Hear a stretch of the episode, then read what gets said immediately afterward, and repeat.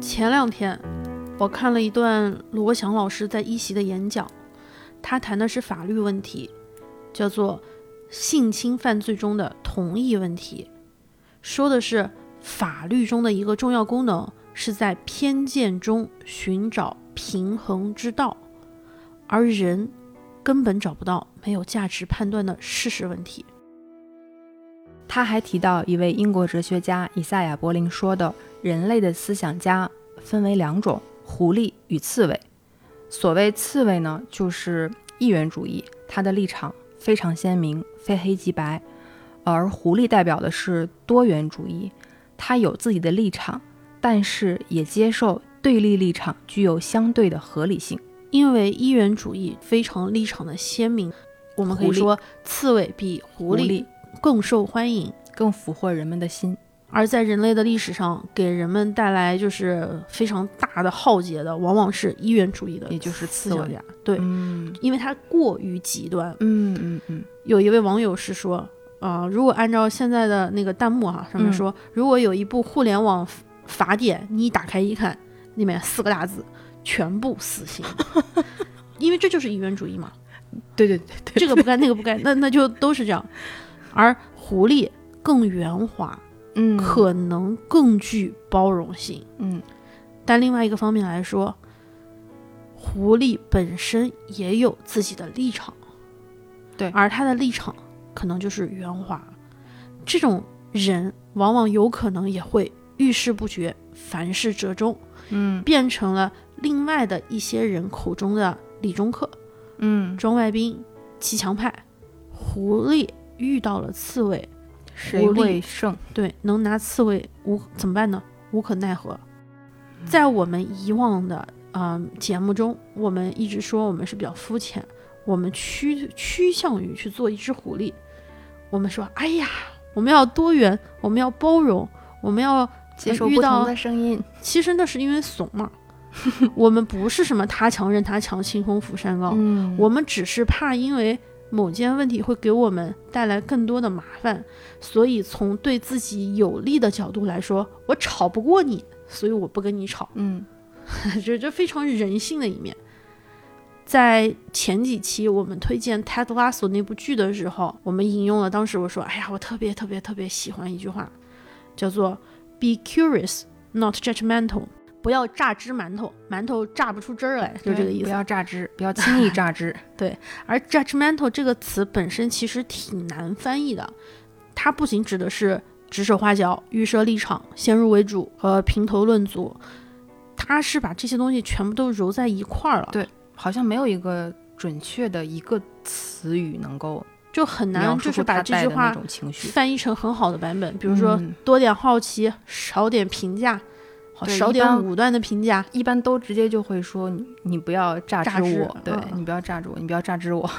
对，这么说好像看起来我们是多么要保持好奇，我们是多么好奇的人，我们是多么的 balance，多么的平衡，多么的不榨汁馒头。其实我们本身也是一直在榨汁馒头。上半年的某一天，我去老师家闲谈之间，我问他最近在看什么书，老师一脸满足的说：“我最近在看二战德军名将们的传记，好看。”嗯，我看了一下书名，全部是不认识的人，我什么元首宠将希特勒的救火队员，我一看就是什么地图啊、战略战术。嗯，我是真的是下意识的，我问了一个特别白痴的问题。就显得这个是就特别恢宏、特别正义，身上散着光一样。说战败的不义之师，他们写的会不会美化战争？会不会加上了自己的滤镜，类似于马后炮，又或者是幸存者偏差？嗯，我脑子里面开始就是把这些将军、军人想成了盖世太保。老师特别平淡的回了一句说：“你管他们是什么立场？他们是军人，他们还原的是自己参与过的这个战争，怎么理解？”那是你的事情。后来我想了一下，我觉得我当时的我自己真的是非常的傲慢无力，我完全是在先入为主的榨汁馒头。我完全是在榨汁。嗯我榨西瓜汁、榨菠萝汁，榨了一堆二战的汁。我带着我自己的预设的观点去评价了有的没的，有的没的。那我可不就是双标嘛？这也就变成了我今年，嗯、不管是看书、观影，或者是呃听播客过程中一个很重要的价值的判断。我会特别怀疑自己，我是不是就是双标的本标？双嘛，有两个又字，对，这个是我，那个也是我，两个又都是我，我就是又你，就是双标。我是又，又是我，双标本又 啊。所以这个影响了你今年的阅读习惯。对，我就回想今年阅读的内容的时候，我忽然觉得啊，书影音嗯本身可能没有那么重要，重要的可能反而是看、读、听。动词，对，就是这个行为本身。嗯，因为我们去年也做了一期年终的书影音盘点，作为这一年的节目的收尾。呃，去年我觉得我们的形式还是偏向于聊具体的书，或者就是对某几本书有一些详细的一些点评。然后今年又到年年尾了，理论上来说，这也是我们二零二一年的最后一期节目。呃，然后想做这期盘点之前，我其实把去年我们那一期书影音的年终年终复盘又看呃又去听了一遍，嗯，我也是。我在看到那一期节目的最新的评论里面的一条这样留言，他说：“好奇你们看书会是先去了解作者吗？”哎，正好正好是今年我们想聊这一期节目之前，我看到呃看到这儿，然后我就突然感觉今年的盘点，然后总结一下今年的阅读记录和习惯，发现和去年。嗯，确实是有不太一样的地方，包括像听友说，你们看书会先了解作者吗？还是说是先先看书？嗯我去，我之前的阅读习惯一一般来说是先看书，嗯除非你遇到非常有名的作家或者是你感兴趣的之外，大部分都是属于一见钟情型的嗯，演员。对，嗯演员儿。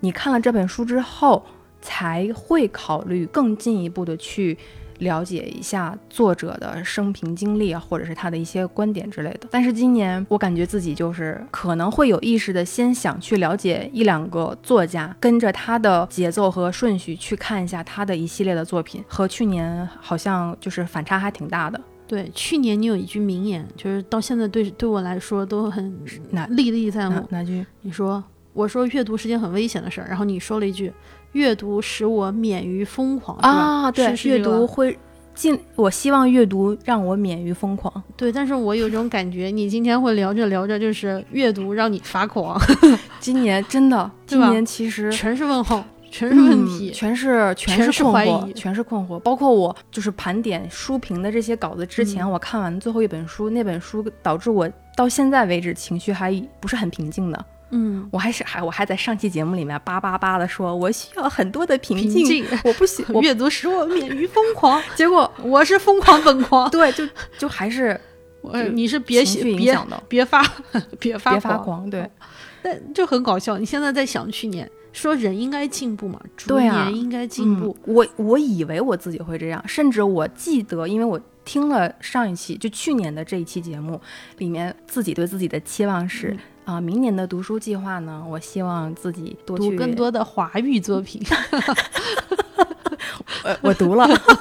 我去年对今年做的规划是，我想读一些华语作家的书，我读了。啊嗯，呃，然后想了解几个作家，我感觉也在嗯在这个路上继续走着，没有特别了解，但至少开始了。嗯，但是等我复盘整个阅读记录，我发现我也不知道是自己进步了呢，还是在退步中进步。对，就还是还是你没有变，但反正就感觉我和去年的看书给我的那种心心得或者是嗯心态不太一样。是，就像我刚刚说，我是双标里面的右，两个右都是我，嗯正反双方都是我一样。我今年也是，就觉得自己真的是太多困惑，嗯嗯嗯，对我好多我好多地方我不懂，我真的搞不懂。我看了一下咱俩的那个记录，就是共享记录。我们要比去年少看了一半的书啊、就是嗯光书啊，因为我们那个备忘录里面只记只保留了那个阅读记录，没有去记录呃影视剧啊，或者是音乐播客之类的那些东西。是，就基本上你二十多本，我二十多本，差不多。嗯，但我总感觉这二十多本给咱俩的那个重创（双引号的重创）还不小呢。对，因为这个数量上有一个问题是，我今年有尝试去看一些相对稍微有一些严肃、稍微扎实一点。不那么大众的东西，嗯嗯嗯，但这种东西的负面就是看到一半就搁那儿了。你是看不下去呢，还是就就走神了，还是怎么着？有的时候，比如说用通过微信阅读的时候，那本书看到一半，过两天忘了打卡，中间的没打卡，别人又推荐了一部新的，我就去看新的了。旧的我基本上知道大概后面是说的是啥了，嗯嗯，我就没有再想看了。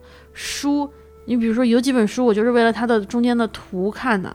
看完了之后，后面引用了太多的古文，看着看着我就有点，就可能我不是学术那么扎实，我看着看着我整个人就飘了，我就又没看完。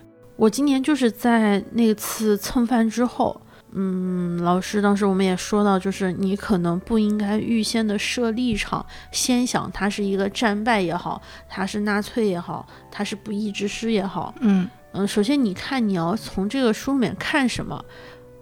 当时呢，正好就说到了那个李鸿章和袁世凯，嗯，这两个人也是比较有特点。嗯，第一反应可能想到的是中学历史书里面的印象，什么二十一条、辛丑条约、丧权辱国、复辟帝制的小丑，妄想扭转历史车轮、滚滚前进历史车轮的卖国贼。嗯，说李鸿章棒满天下，未必不为伟人，没有棒他就没有玉啊！我一想，嗯，有可能。也是因为老师的话提醒了我，我就觉得是不是我可以少榨汁一点，就是先保持一点好奇。我看的都是我认同的东西，那我是不是会越来越变得像一只刺猬？而一直以来我又想变成一只狐狸，所以我是不是应该像狐狸一样稍微狡猾一点，稍微的多元一点？哪怕自己是一只刺猬。也别把刺裹得那么圆乎，嗯，就有一部分就够了，就这种会有这个想法，于是就去看了他的书。看书的时候也有刻意的，就是狡猾一点，因为本身我自己可能不是特别呃专业，所以我会选择一些相对浅显的，也就是门槛比较低、好读的书。冈本龙司他是一个日本人，嗯，而袁世凯最早期是在朝鲜发家的，他去朝鲜发家就是因为日本人进入了朝鲜。我去看一个日本人写的视角，我又会保持一只像狐狸一样警醒，告诉自己，日本人有日本人的立场。嗯，虽然他那么说，但他可能也有他的背后的故事，嗯，也有他的动机，但是也要去听他的观点。嗯，我就不停的给自己敲警钟。嗯，后来呃又看了那个台湾的一个国际关系方面的一个老师叫唐启华的书，他的书就是《红线地质外交》。中间有很多的信件啊，很扎实感觉，但读起来就是太硌了，就对我来说可能嗯不是特别顺畅流畅。我就再去看，就是清末啊、明初的这些人，顺着李鸿章的线索去看，看了那个江明的《天公不语对哭泣》和《秋风宝剑孤城泪》这两本书，就是我没有列出来的那种书。这两本书他说的是晚清的政局嘛，所以在北京，北京比如说各个王府。啊，故宫、颐和园，它有很多串起来，包括有些路，大臣就是他们原来的园子。嗯，他把这些北京本地的线索联系在一起了。我从中间开始翻那个他的那些图，我图基本上看完了，但是好多文字，他他是其实收集的我就没有看完。我记得特别清楚，它里面应该说那个恭亲王奕欣嘛，拍了第一张照片，就是后。因为以前都觉得照相机可能会损害人的健康啊，或者什么不祥之物。对，所以第一次给他拍照的时候，是一个摄影师去了他家，照相师拍的时候他就特别凶。后来他主动要拍照，包括那个清末的那些元老们。拍照的时候穿着大官服，你就能看到清朝人穿的那个衣服。只有王公贵族当时才能拍上照，包括慈禧太后。你看那些，就是下面谁和谁，谁和谁不站在一起，谁和谁拍照，有点八卦，但是又挺好看。真正的仔细的读其中的那个人物关系的时候，就是又又来了，这个写的他们写的那个折子，他就哎呦，又又停了，就那样。我得承认，其实好几本我没有看完，但是我要做一只狐狸嘛，我告诉自己说啊，至少搭建了一个小小的一个类似于晚清宇宙的东西。你你这条看书线索真的还挺棒的，对吧？是很有趣，我觉得真的很有趣，但但是很怎么说，很肤浅，甚至不重要。甚至呢，就我刚刚说的那个《天公不语》对哭泣和那个《秋风宝剑孤城泪》，这江明用借了两句诗来说李鸿章来说当时的政局，而他正好之前在澎湃写过一个就是文章，我搜这个作者的时候。他写了一个叫做《史学奇女芭芭拉·塔奇曼》，是美国的那个女性史学家。嗯，曾经有两部普利策的得奖作品，分别是史迪威和史迪威与美国在中国的经验。史迪威是原来的一个呃美国的上将，正好以前也有人给我推荐过塔奇曼。哇，我又通过他，对吧？我我好像感觉很多东西又串起来了，对吧？我又把外国人给串进来了。串起来的时候，我又想说，我们有一次去书店，想要录一期节目。嗯，后来随手就看了一本书，上面说的是翻译嘛，说的是西食东渐与翻译，嗯，叫做《新滋味》。那本书说的是吃东西的，好像是西餐的翻译问题。对对对，也包括说到了出国呀，就是人的这个是不是能够适应。其中说李鸿章出访欧洲还带了老母鸡，他是合肥人，合肥有个特别有名的东西叫肥西老母鸡，我就把这个东西趣味就一下子全串起来了，这多有意思啊！对，是不是特别有趣？因为一月份的时候，我看过一次那个电视剧叫《走向共和》，哦，那部剧真的是很好看。后来因为又看了这些书，我又把这些剧看了一遍，也而且你全部都串起来了。呃，就是哦，之前这个地方没看懂，哦，这个地方现在好像还不是很懂，但好像哦有一点懂了，但好像有了更多的问题。哇，我感觉李鸿章跟袁世凯跟我打照面的次数，可能比易烊千玺和谢天江辉跟我打打打招呼的都多。哇，这件事情好像因因祸得福了，就是因为上半年我问老师，然后我开始怀疑我自己，我开始质问我自己，导致我反而好像又有了更多的收获。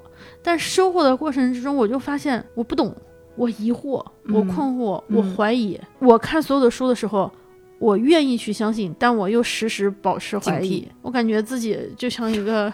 你好挣扎，好纠结啊！就像一只反过来的刺猬，把针插向了自己，受伤的是自己，就就很奇怪。这就是我可能今年吧，在我就是就我们刚刚说，呃，可能不是输影音，而是看、听、读这个过程中，对我来说非常大。我具体的来跟你说哪一本书里面写了什么，其实我没有办法说的那么好，不像有的有台他们聚焦作品、作者，嗯，我们做不到那么。深刻，这就是我今年的一个阅读线索，阅读的一个怀疑，或者是我你今年的关键词反诈之，却不幸被诈之，诈之之年，我是甘蔗吗？我这就是想做狐狸没做成。那么，请问阅读使你平静了吗？没有，你要开始是今年这个这个地方开始要放那个撞钟的声音，咚，灵魂拷问，为什么？为什么平静？为什么？为什么？为什么？如果要按这样的说法，就是来说我今年的阅读习惯，其实我还是有一点保留节目的，就是每年我都会看一点点份额的科幻和推理，这是非常兴趣爱好所在，所以我每年还是会看一点。今年有一个特别大的改观，我今年的关键词，我想就是一个大大的问号。不是感叹号，总结不是句号，就是个问号。因为我可能有太多的问题。听了这一段引用说的狐狸与刺猬的这种身份之后，我也在想，说我可能是因为自身的不足，或者是还是有有有一定的短板，不由自主的、不知不觉的就会陷入逻辑怪圈，而做一个我自己没有意识到，但是我确实是做了一个我讨厌的人。就是在某一些场合，或者是不为文、不为人知的一些角落，我们终将成为我们最讨厌的那种人。就我可能会下意识，即便是我没有说出口，但我心里一定会那么想了的一些伤伤害人的言论，但这个程度肯定没有那么高了啊！就还是得给自己说点好话。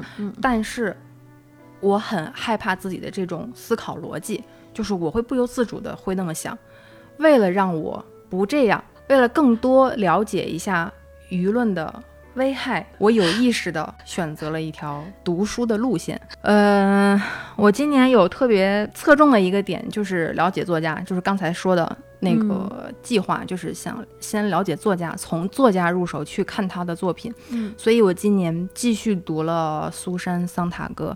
去年我们俩是看了关于他人的痛苦，并且就那本书其实还展开。聊了一下，因为我觉得那本书我产生了很浓厚的兴趣，就是看完之后我想了解它更多。后来在去年我又看了《激进意志的样式》那一本，说实话，《激进意志的样式》这一本书我只看懂了第一部分，之后的部分我努力的逐字逐句的去去读，就像上语文课一样。我觉得我能力还是有限，就是我可能是读懂了，但是你让我说什么，我依然说不出来。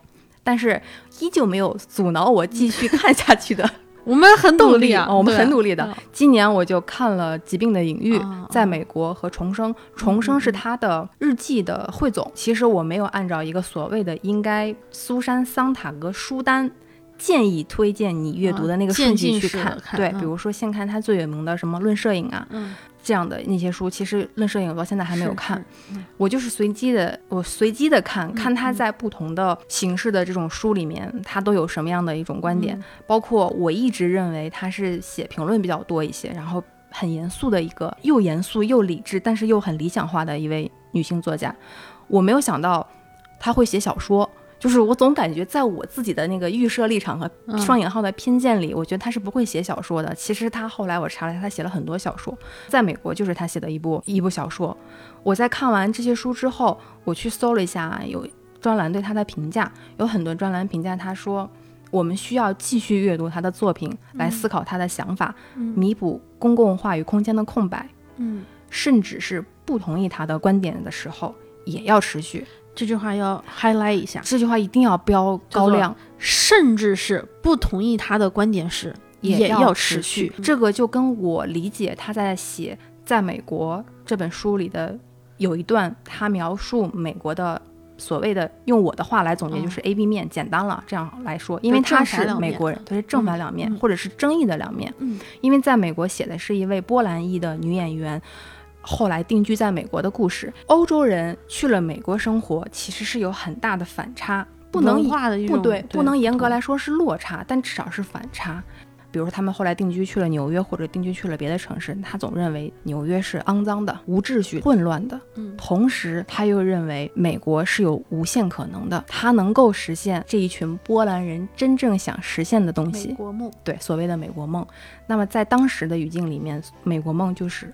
我能寻找自己，我能找到自己存在的意义，我能感受到他敢于评价，敢于区分优秀和平庸。一方面，我承认你的平庸；一方面，我承认你的优秀。我允许你的优秀和平庸可以共存。它有一个非常有意思的特点，它很有意识的去消解真善美、假丑恶的二元对立，消除作品的统一性。是不是感觉桑塔克也是一只狐狸？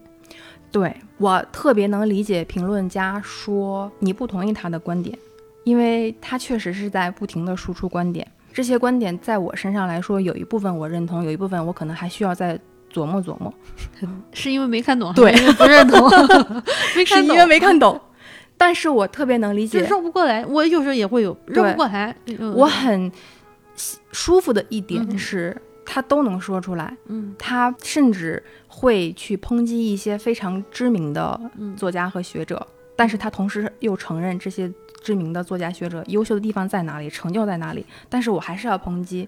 评论家也说需要给他这样的空间。我很在意的是这一点，我们有没有足够的空间包容不同的声音？对，我不同意你的观点，嗯，但我可以稍微尊重一下你发言的权利。对。因为现在其实有的时候很容易走极端嘛，就比如像我刚才对自己的反省，就是我有时候也会有自己的一些情绪或者是立场。第一反应，第一反应，我是希望按照我想象的那样，你就是不对。嗯，但是如果把苏珊·桑塔格的一些观点和他批判的一些东西，你非得要杠的话，那处处都能杠。我不，我没有资格啊，没有资格说是去向他靠拢。我只是希望能够学习一下他的那种逻辑的那那样的一个思考方式，试图代入一下，试图代入一下。像人也是，你你总不能只从正面看他，侧面背面他就不是人了吗？嗯，对啊，所以我希望自己不能只从人的正面去了解，我希望我侧面也看一下你，后面也看一下你，这是我看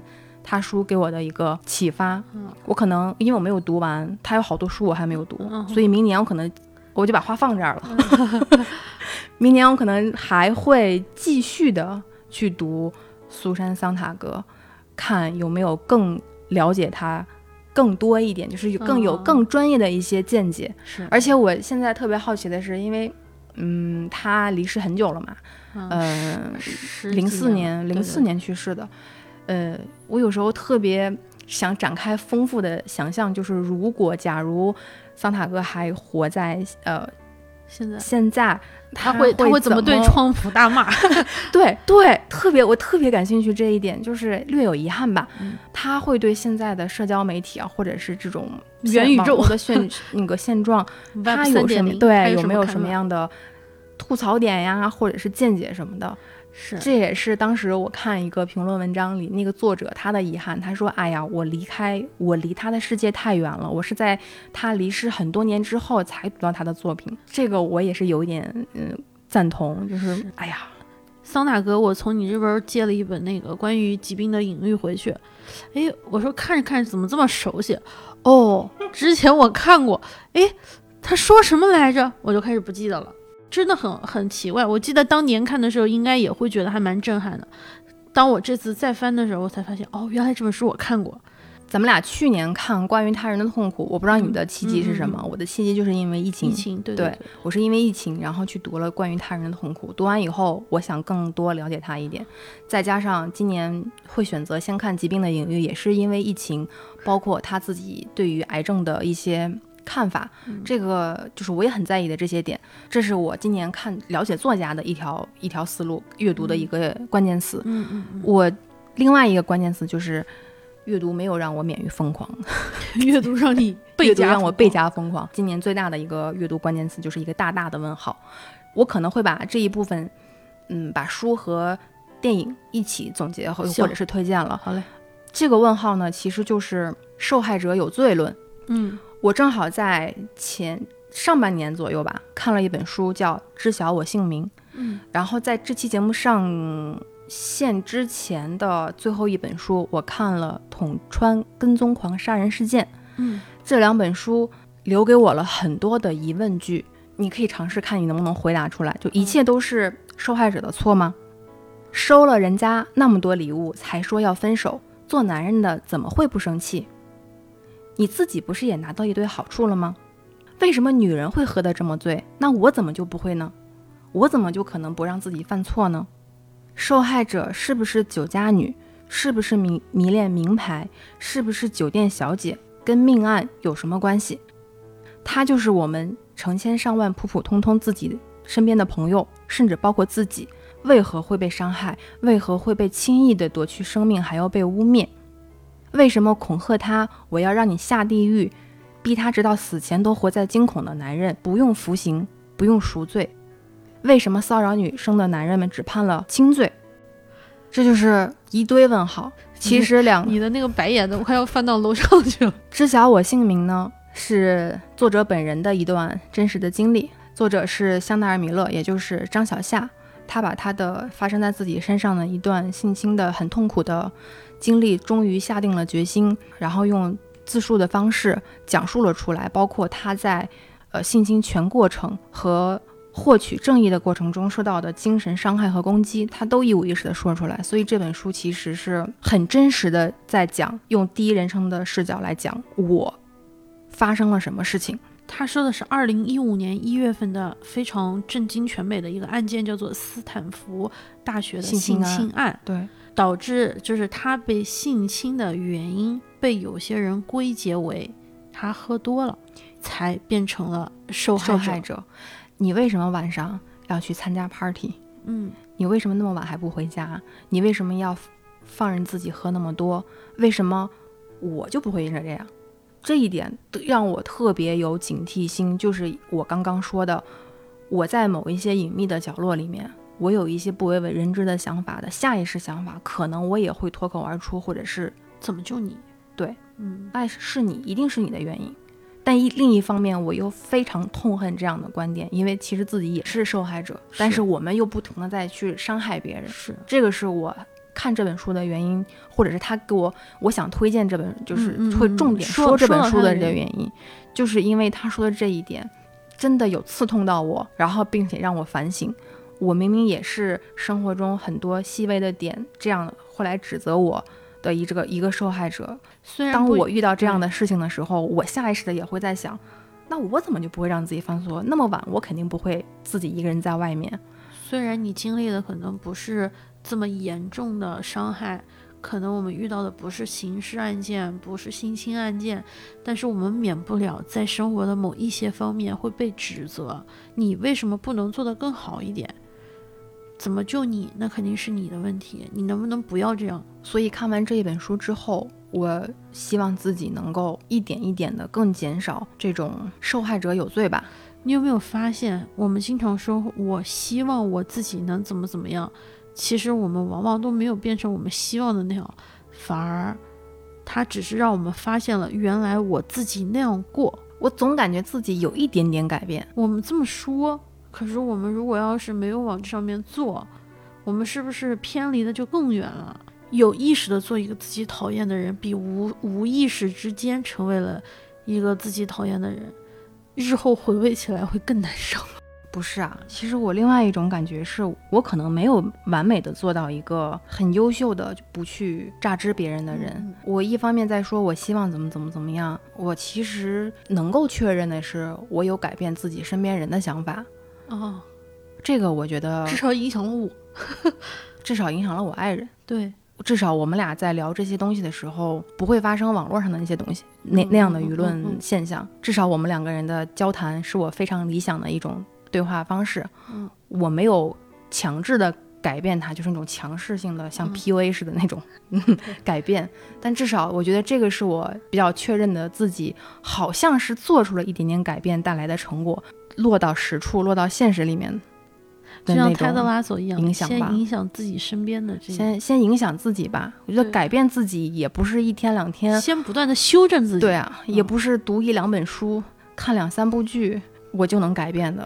所以，但是道理我得先懂。是啊先要给自己把 believe 贴在墙上。对我看知晓我姓名的时候，还算相对的平静。我觉得张小夏有机会说出自己的经历，嗯嗯嗯，并且用他自己的力量能影响多少人就影响多少人嗯对于这件事情的看法。嗯，和对待受害者该有什么样的一个态度。我在前两天看完了《拱川跟踪狂杀人事件》嗯这本书，是一个周刊记者，也是以自己的视角去讲述一个案件。嗯它其实应该算是纪实文学了，是因为哦它是一个真实事件，它不是杜撰的，完全可以当成一个文字版的纪录片来记录这个记者去调查这个案件的过程。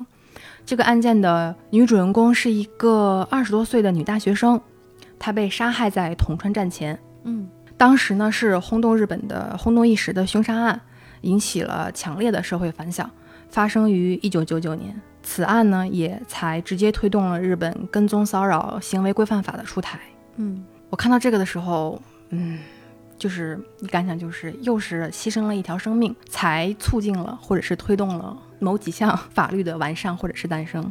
本书的女主人公叫朱野诗织，嗯她呢其实就是一个典型的因为恋爱关系而导致的前男友杀害她的她的这么一个案件。但其实我看完这本书以后，我觉得朱野诗织她是被凶手她的前男友被警方、被媒体杀害了三次。她在发现自己被前男友跟踪，不停跟踪，以至于影响到自己生活非常非常严重的一个过程，她最后选择了报警，并且是不断的报警。警方没有认真对待，敷衍了事，所以导致了这一次惨案的发生。而凶手是以一种非常狂妄自大且目中无人的方式。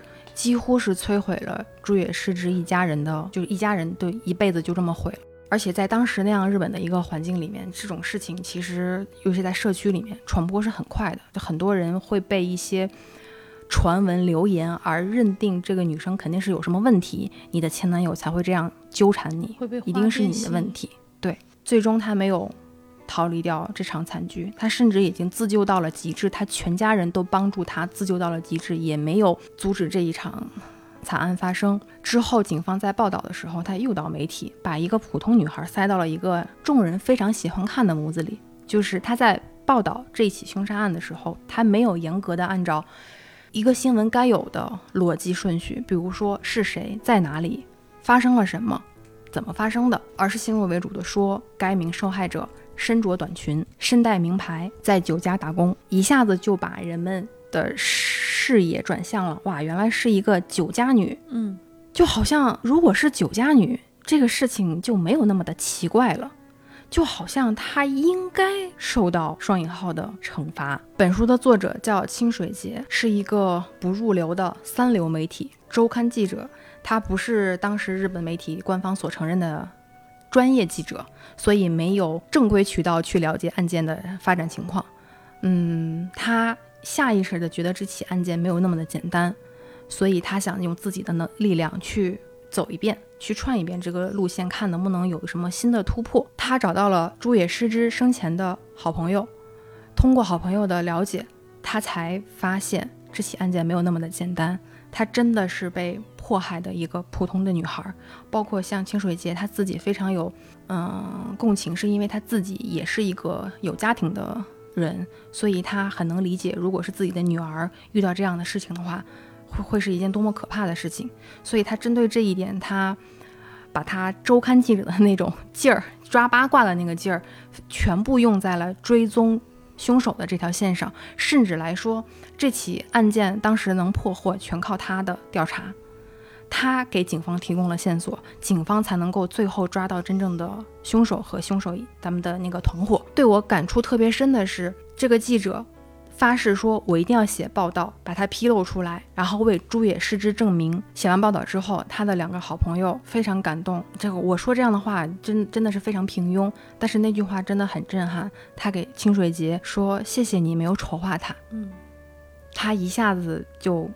觉得他干的一切事情都有意义了。在朱野诗之去世之后，他身上的污名背了很久，永远逃脱不掉。他身着名牌，永远逃脱不掉。他身穿短裙，他打扮得体，她是一个漂亮的女大学生。她在酒家打工，但其实这位记者拼尽全力去证明，他其实就是在一家普通的餐厅打工，只不过那家餐厅在卖酒而已。他希望用这个案件记录的。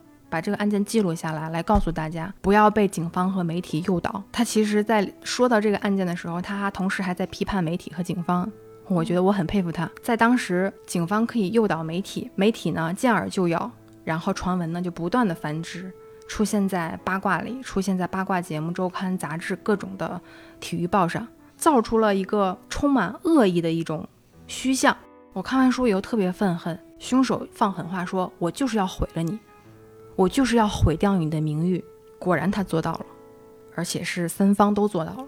这个是我合上书之后特别无力的一点，因为到现在为止这么多年发生了很多起案件，关键词依旧是漂亮。任何一个受害者，他都是可能是相对啊不完美的，因为即使不是受害者，你是幸存者。你也不是完美的，任何人都经不起放大镜的检视。对，所有人放到放大镜下都有问题，而他还是个受害者。二零二一年马上就过去了，离这个案件已经过去二十二年、二十一年。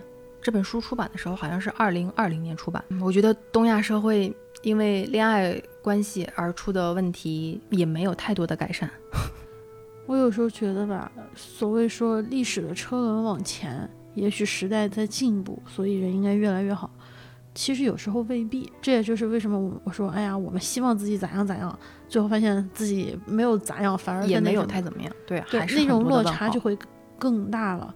像你提的这些每一个问题，也许当时在你问出问题的当下，你有一个还相对相对坚决的一个答案。嗯。但是随着时间，当你变成一只狐狸，来回的游走，来回的横跳，你又会觉得，哎呀，有些事情说说不透，不是非黑即白，不是二极管。他给我的全是困惑。其实我刚刚的问题也是，李志起案件发生已经过去了二十多年，有改善了吗？有改善了吧？但改善多少呢？是个问号。我们总归是过了二十多年以后，觉得应该到了，应该相对要比之前是一个更加美好的世界。但这个美好的世界也给我了一个很大的问号。这个就是我现在要提的。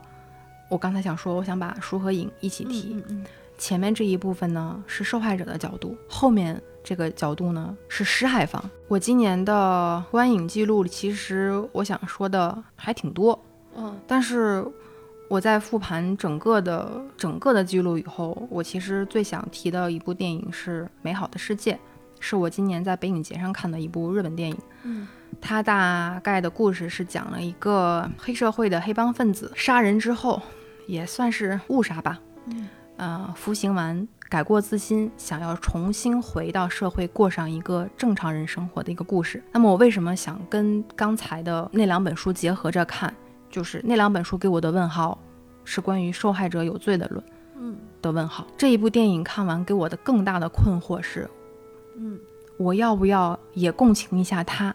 因为我在害者，对，嗯共情一下施害者。所以我这个阅读的关键词是一个是受害者角度的问号，嗯这个是施害者角度的问号。我在看《美好的世界》这部电影的时候，观影过程之中，我的确是共情了，共情男主角。我特别希望他尽快的被认可和接纳，重新回到社会，做一个正常人，过一个普通人该有的正常普通的生活。他在剧里面其实是在努力的想回到社会，但其实作为像他这样一个有前科的边缘人物，重回现实、重回社会是一个非常不容易的事情。他会受到很多的排挤，找工作会有很多的坎坷。每每看到他在遇到这些小挫折的时候，我甚至都会有点着急。我希望他一切顺利，我希望他过上我有工作，我有朋友，我白天上班，我晚上能和朋友聚会，我有在认真的学车。我想学一个技能，我想过一个普通人的生活，出门了就可以和邻居打招呼。他在电影里面确实短暂的过上了这样一段生活，因为他之前是一个黑帮分子，所以免不了会跟毒品扯上关系。当他体验了普通人的正常生活之后，他发出了一句感慨，说：“原来这样的生活是比兴奋剂还要兴奋的时刻。”我特别的由衷的为他高兴。当然，剧里面最后他是因为自己的身体原因，所以生命就终结了。他最终是没有迈入美好的世界，可能才刚刚刚刚开始，甚至也没有特别理想，就已经戛然而止了。看完这个之后，我倾向于哇，有点遗憾。嗯嗯，他再要是再理想化一点点，电影要是再讲的更，呃，梦幻一点，那他可能能重返社会，进入一个美好的世界。但是当我回想我看完呃统川跟踪狂杀人事件之后，本来有一个应该有无限未来的女大学生被残害，她本应该也有一个普通幸福的生活，被断送了以后，这个问号一直在纠缠着我。换在我身上，可能我也不敢站出来说我要帮你重新回归正常，你还有重新活下去的权利。可是每个人都应该有活下去的权利，不是吗？这件事情真的很不好说，这就是是困惑我的点就在这里。这就是关于他人的痛苦。我们每个人除了现有的所谓的自己的问题之外，其实都有能力去帮助一个可能相对于我们现在情况更糟糕的人。那是不是你就应该完全去帮助他们？那你又能不能帮助或理解的过来？嗯，我又在想，他说，嗯，给我一个机会，我保证和以前我不再会和以前一样。这个机会谁给呢？应该是谁给呢？这都是我的困惑，我没有答案。社会永远会排挤边缘人物，那你说我能够做到完全的不排挤吗？你做我内心的答案是不能。我可能最多最多也是做沉默的大多数，所以这也是一个问号。当然，误入歧途啊，还有包括你故意伤害是是完全不同的两种角度啊，你不能就是你考虑的因素是非常多的，你不能单。纯的从字面意思上来断定，所有的啊施害者都有重新活过的机会，或者是都没有活过的机会，所以就是太有争议了，导致我今年特别多的问号。从受害者的立场转变到施害者的立场。对我能够重新再来一遍吗？受害者又说了，那我的呢？有人说，当一个人呃变换了自己的思考角度之后，他的智商就能增加百分之多少多少。我以前其实不太相信这种，呃，觉得好像就是纯纯粹就是说着玩儿的。现在想想，其实是有是有道理的。我也不知道抛出这么多问号有多少意义。这些落落下来的问号能不能着地？狐狸和刺猬相比嘛，狐狸有一个很大的问题，就是它拿不出解决方案。对，所以可以很决绝的说，他不可以，可以就是可可以，不可以就是不可以。我看完这些东西，总结出来的这些点，是能让我，免于疯狂吗？不能，或者是能让我更透彻一点吗？不能。但是它能让你见到更多的可能性。我没有那么厉害到所有的问题都有标准的答案。我觉得能够借别人的这个线索去借别人的这个角度，它的好处是在于，它会让你看到你可能永远都没有想到的事情。嗯，一生的时间还挺短暂，呃困于生活和工作之中，有几个人能有这种可能去体验别人的人生？我今年重新看了一下《九号密室》，嗯，啊，就是它是一集一集的小短对剧，不至于是像有些人说什么反转啊，或者是怎么样。但是《九号密室》它的它的好，不在于它给你反转，不在于它给你知道了不同的答案，而是它让你知道有另一种可能，是一种密室，而不是像它原来看上去的那个样子。嗯第一集是沙丁鱼吧？豆瓣上有非常详细的一个就是分析，嗯就一群人玩捉迷藏的游戏，这群人呢，他们会就是玩一个游戏，就是躲在柜子里不被别人找着，这应该是第一季的第一集。嗯后来每一个人背后有故事，从每个人的背后来看，捉迷藏的游戏它其实不只是捉迷藏，还有幼时被性侵、目睹自己父亲性侵他人，以及呃自己现实生活中的种种问题。它帮你切换到了不同的角度，也许会让你聪明一点，也许能够让你多看到一点线索。这可能也是我可能抛出这么多问题来，我的困惑到目前为止也没有解开多少，但我依然会选择继续保持一定的怀疑吧。是，嗯，你刚刚说的那个受害者和施害者的那个问题，我想到我今天还看了一部英剧，也是一个比较老的英剧了，叫《嗯丝袍》（Silk），、嗯就丝绸，因为那个只有特别高级的律师、皇家律师才能嗯穿丝质的那个律师袍。第一季和第二季真的还挺好看的，我觉得第三季就有点烂尾了，应该是第二季中间有一集，女主她是一个很厉害，她她去帮一个有点傻的。这样一个黑社会的打手，明明这个黑社会的这个打手他有点就是可能有点问题，反应上有点问题，甚至智商有点问题，他只是打手，他必须认罪。如果他不认罪，那么黑社会家族的老大就会把他给什么？但是呢，律师认为这是不对的，正义是应该不要承认你没有做过的事情。于是他想方设法的帮助这个所谓的打手脱了罪，对他来说非常的难，因为他对抗的是整个黑社会的一个家族。可是他以为他救了打手，事实上最后打手却因他而死。第那一集开的真特别好，就一开始他是非常兴奋、非常快乐，他的同伴、他的办公室主任瞒下了这一切，让他开心了。但他之后也知道，因为他所谓的正义，他让他失去了生命。如果他不去追求那个正义，也许他只是在牢狱之中。但是，是不是他就不要尊重这种所谓的正义了？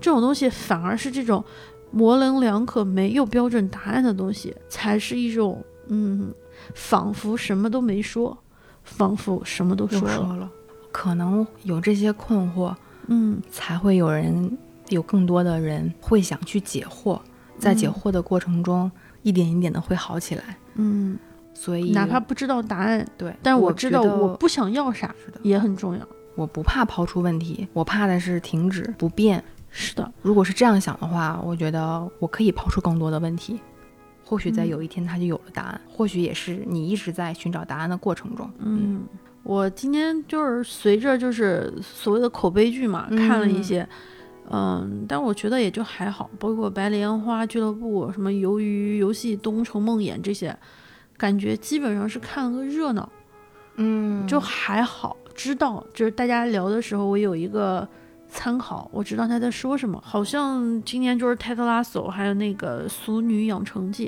但是《俗女养成记》的有一个那个封面，嗯其实是抄袭了那个呃更美好的事，因为你刚刚说美好的事嘛，我想到嗯更美好的事是路易 C K 多年前的一个，啊是吗？嗯，就是那个我回头可以找给你，的确是，但你能因为它这个封面，就像我们之前说的一棍子打死，你就说它的这个剧完全对对对对也不能对那我我就是不想让自己成为这样的对对对人，对，但是它封面的问题的确是存在的问题，嗯这个是。嗯除了这些之外，今年我把黄子华的那个 stand up comedy 东笃笑嗯拿出来，就是来来回回的看或者听。我还是很喜欢黄子华，就刚刚说我们听不懂的那些问题，我觉得他有一个很好的和解方式，他其实蛮清醒的，所以他有的时候会提一些问题，通过自娱或者是自嘲的方式，给自己寻找一个出口。我觉得这种喜剧演员，尤其是脱口秀喜剧演员，他除了要表达，尤其是喜剧，他自己承受了非常大的压力和折磨，他也是在这种思考之中，会一遍一遍的问自己。所以就是他的那些，呵 呃，冻笃笑其实都是粤语的，我根本听不懂，有的时候还要看野生字幕，但有的时候能懂一点儿，那种感觉还挺棒。包括他当年的一些 TVB 的剧，《男亲女爱》《栋笃神探》《绝代双骄》，我是把它当做我的那个《武林外传》，当做我的 BGM 在那放。对对对，你可有时候觉得挺奇怪的，比起那种古装剧，我感觉时代剧就都市剧容易过、过气。TVB 吧，那个就是一个大团圆那种合家欢的那种，可是他的这些节目吧，我还挺惊讶的，将近好像十几二十年了，得你常看常新，也没有而且一尝新，但是就觉得不落伍，嗯，好像它也是一种日常的和解。再说到就是听的其他，比如说音乐，其实我听的音乐还是比较少。嗯、前段时间有一段时间我会听一些重金属，嗯就是咆哮的东西，我不知道为啥，我也不懂，但我就听起来我心里面痛快。有的时候就是就是很，这是那就是最重要的事情啊！对，呃之前哎有听着痛快，有一天，我跟那个同事知道我在那听的嗷嗷叫，说哇你你你怎么听这种？你是这样的人吗？我心里想我是哪样的人？我说不不不不不，我说你误会我了，我说我是搞哲学的，开玩笑开开玩笑，我说别担心，我说我听的只是音乐，不是哲学。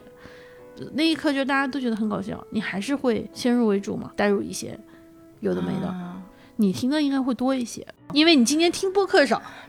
啊对，惭愧惭愧。就像《Ted Lasso》里面那个球员丹尼嘛，丹尼尼丹尼啊，对，丹尼就是一个非常热情的拉丁裔的球员吧。嗯他不是有一句名言叫 Football is my life。my life，嗯然后在我身上就是 Music is your life life。my life，对，所以我听音乐是就就就就必须得听，你是主动搜搜索，对主动去 explore 探索。对对对，我是必须就是非常重要的一个环节，我的人生不能没有音乐。我是随便听听，听的好听就打个星，然后就是培训他一下。我我也有这样的习惯，嗯但是我还是也保留着以前听歌的习惯，就是了解歌手，搜索他的唱片，嗯，然后一直一首一首听下去，再了解一下整张专辑的啊这个定定定位，这个作品的质量如何，还是有这样的习惯的。但是近两年我也是听歌随缘的，有好听的我就收过来，不好听的听过就忘了就忘了，就是这样。但是今年我今年的音乐部分，我并不是想推荐某一张专辑，嗯，我想推荐一个歌手。如果有，你看今谁年肤浅，现实肤浅，嗯最佳喜剧不是颁给了泰德拉索嗯吗？那这个我只能单方面了，我不能。行行行，我同意，我同意。不是我个人吧，嗯我不敢拿现实肤浅来做可以可以，文章我一那个就如果有什么有什么年度歌手这种嗯颁奖的话，嗯我个人的嗯，二零二一年度歌手就是 Brian Joy。What up, what up, everybody? I'm Brand Joy. Welcome to the 20s Live set. I'm so excited to have y'all today. So let's get it. Yeah, yeah.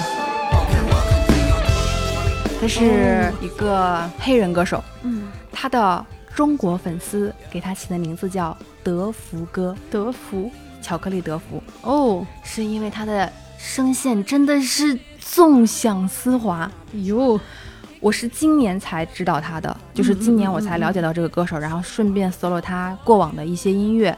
呃，他有一张专辑是二零一九年发布的，叫《Twenties》。他在二零二一年上新了一个新的版本，就是《Twenties》的豪华版本。这个不重要，重要的是他为了这张专辑做了一场官方的线上演出。嗯啊、在他的个人的油管频道播放的，大概是在三十分钟左右。嗯我非常建议你日常工作需要休息放松的时候，嗯，你站起来来一块巧克力，三十分钟，含一块巧克力，听他的这一场演出，嗯二十九分四十几秒左右，将近三十分钟的一场演出。我有一阵，尤其是夏天的时候，我每天晚上都会把这场演出拿出来，然后我就仿佛我就站在现场。然后在下面是他的乐迷，我就跟他一起扭动啊，或者是跟他哼哼唱啊什么的，我太喜欢他的声线了。This next one's with my homie Pink Sweats. I'm so honored to be singing his verse today. So yeah, this is insecure.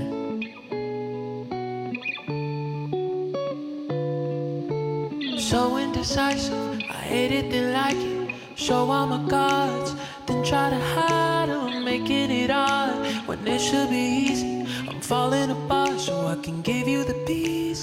我单方面的宣布，嗯，格莱美要是不给他颁奖，我就给他颁。行，我们喜剧奖是艾美奖的那个，这个 音乐奖是格莱。格莱美不给他一个最佳新人，那在我这儿都说说不过去。我在看他这场演出的时候，他的个人频道才一万人订阅，嗯，真是真的是当时有种操碎心的那种感觉，你知道为就是什么吗？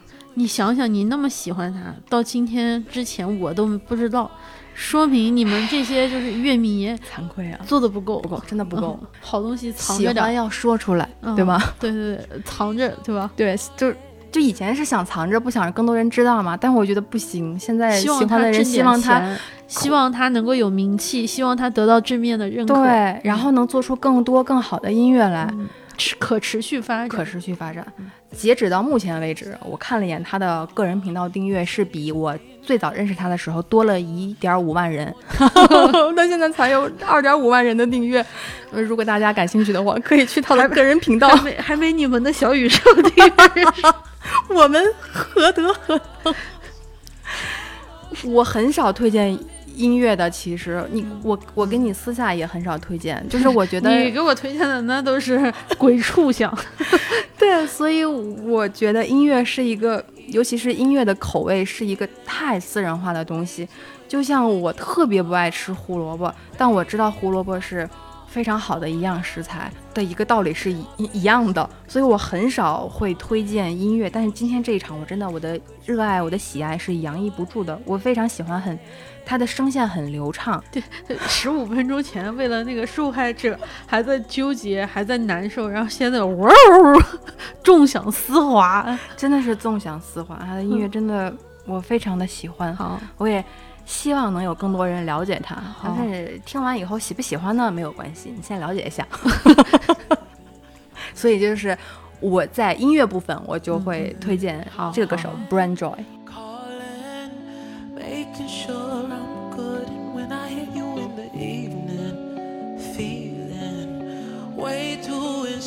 Insecure. And baby, if I fall, I wanna let right in your bed so you can tell me in the morning you tripping. How could you be so in your head?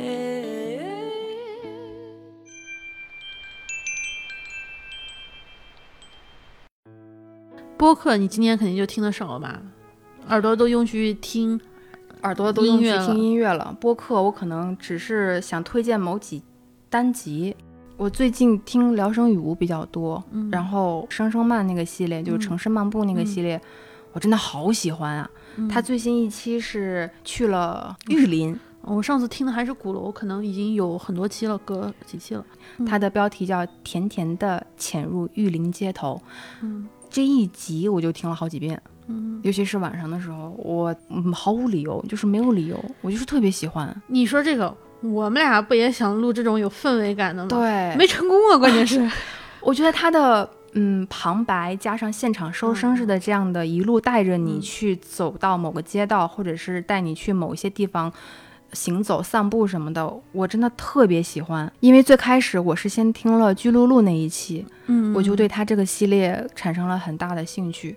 我其实听的东西真的不是很多，我把大部分的时间都放在了看剧和听音乐，就是休闲的时间都放在了这两项上面。嗯，如果是播客推荐的话，我想推荐这一档播客，就是《聊生与无》，它最近是我比较治愈的一个一个一个点吧。而且它的那种两条线的那种录音的模式我很喜欢，就是一条线是旁白式的别的视角，然后另一条线是他们自己亲身。经历在走那条路上，现场收音，然后现场去看到一些东西，然后顺嘴聊了出来的这种感觉，其实比 vlog 给我的感觉更好，更就更有意思的一点。我没有说嗯 vlog 嗯不好，嗯因为我也拍。哎呀，你看这又在又要加括括号，一顿 一顿狐狸，一顿解释了，。我是狐狸。嗯，对，就是这个意思。嗯，所以如果是播客的话，我我会推荐的是对我能理解嗯，我有一件事情想说是，今年我跟别校做了两次尝试去书店用类似的方法。嗯我们可嗯能更早年初的时候，一月份是最早，然后后来是夏天的时候，夏天的时候去过一次。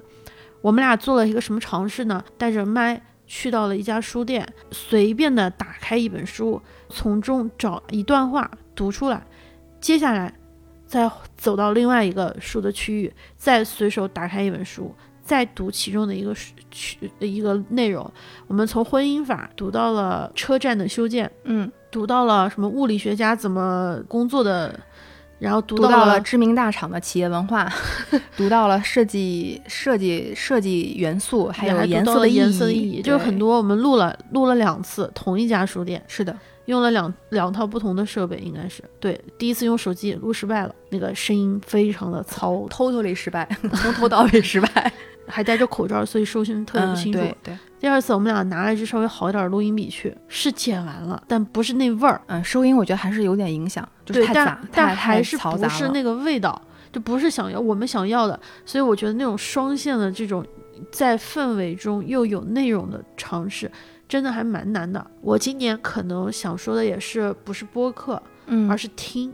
嗯嗯，以前我听可能会因为主播的个人魅力，嗯甚至可能因为他的声音被他给吸引。滤镜。只要是他节目，我就全都听。就某一档播客，我全都听。之前我也是这样的，但我现在发现，哇，东西太多了，听不过来。嗯所以我今年，尤其是前段时间去了一趟，就是呃大同嘛。嗯嗯嗯，去大同之前，我就想着是说，可能来不及看一些书啊，或者因为当时的行程也比较突然，我就找了一下相关的播客。我发现播客其实是一件很有意思的事情，它有非常专业的部分啊，有从山西对于中国的重要性，从瓮城从各种角度来说，它也有那种山西本地人会说，他们从山西走出来，他们对太原、对大同的一个想法。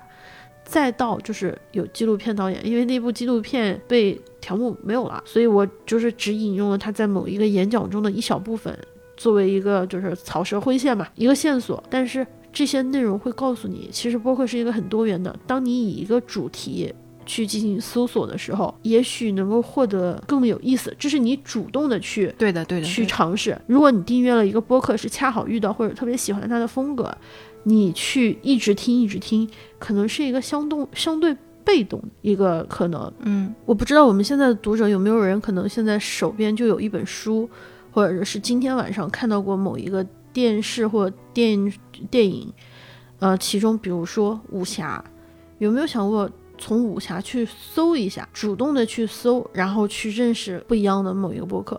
我觉得这个听的方式。也挺有意意思，当然，你像像过刊，像这些，就是今年是非常我喜非常喜欢的一个播客，嗯我嗯给你推了应该好多期好多期，不仅是擅长于整理和总结，而且他能够善于观察细节。节目本身它很优秀嘛，除了它优秀，所以已经有了很多的受众之外，我主动的去搜索一些其他的节目，可能也会补充一下。大概也就是今年的可能关于看啊、读啊、听啊，主要的部分可能也就是这一些。我们可能更多的像今天讨论的，还是方法论嗯以及我们的看的时候的感受，而不在于作品本身。对我们尽量的没有刻意的去聊具体的某一本书或者是某一部剧，它讲了什么，嗯没有像泰德拉索样的那一部，对，对用了什么样的手法。前两天在那个微信后台收到了一个听友的反馈，嗯他发了一张图说：“这是我看完泰德拉索之后的反应。”他拿了一张纸条在他们家那个墙上、嗯门上面贴了一个 “believe”，啊、然后很多的听友会艾特我们。说被我们按透之后，然后好香啊，就类似的，在我我还呃挺开心的。微博上我也看到，就是有人说，要不是因为现实肤浅，我我这一辈子都不会打开一部叫《足球教练》的这部剧。哦，我我真觉得值了，对，这呃这是我值了。这是我觉得就是你说的这个正向反馈，就是 brand brand joy joy 嗯 brand joy 是一样的感受。在这个地方，我不想去推荐大家具体的某一个博客或者某一本书，嗯但是我希望如果你真的有很好的感受。你可以去给他做一个正向的反馈，多一些可能相对鼓励性的尝试。就是你不喜欢这个东西，我我建议你及时止损，对的，不要再碰它，你也别跟它不要浪费置气。，对。不要把你的情绪浪费在你不喜欢的东西，然后还要产生廉价的愤怒。对对对，但如果你真的很生气，想骂他，那你就骂他，这就像我刚才 不控制住。看完看完一些书时候的那个状态，尤其是，呃，这次这次没有讲到，就是看完笔试的时候，我真的是嗯笔试嗯我看，对我我俩很很相反，回头我们可以聊。嗯我看了笔试，我就没有啥，我看笔试我全程是那种冷笑。我就是很气愤的那种。我觉得就是正向的反馈真的还蛮重要的。嗯、大家其实不管是书评、影评，或者是看到了好多东西，哪怕你不喜欢在社交媒体上，但是你可以分享给自己身边喜欢的人，或者是分享给创作者能够看到的地方，不管是评论区还是什么。嗯这点真的蛮重要的。就像我们现在还会去看十七期、十七期一年前的节目的评论，对的。我们本年度最后一期节目嗯就要 Happy ending，Happy Ending 四个 H E，嗯不是 B E，就明年应该还会更，呃对有可能这是最好的 happy 对 message 对对对对，所以我们，哎，我们好久没有录过那个 ending 了，我们录一录一次 ending 吧。因为我们好久没有正规的来一套开开场和结尾了。对，也是讨一个呃好评吧。啊，祝大家圣诞快乐！过了腊八就是年呢。你可以在各大平台上搜索“现实肤浅”进行收听和订阅，订阅后就可以第一时间收听节目。如果你喜欢我们的节目，别忘了在苹果播客给我们五星好评，或者是在各大平台上给我们留言。要是你愿意分享给朋友，我们在这边给你鞠躬捶背、握手道谢，任选一个啦。谢谢啦。愿我们们保保持持沟沟通通，共共同同讨论。那就先提前祝大家圣诞快乐，以及新新年年快乐快乐，拜拜。拜拜。回忆裝滿的抽屜，時光機裏的光輝。人生豔如花卉，但限時美麗，一覽始終無謂。回望昨天劇場，心不見底，還是有幾幕曾好好發揮。還願我懂下台的美麗，鞠躬了就退位，起碼得到敬禮。誰又妄想一曲一世，讓人忠心到底？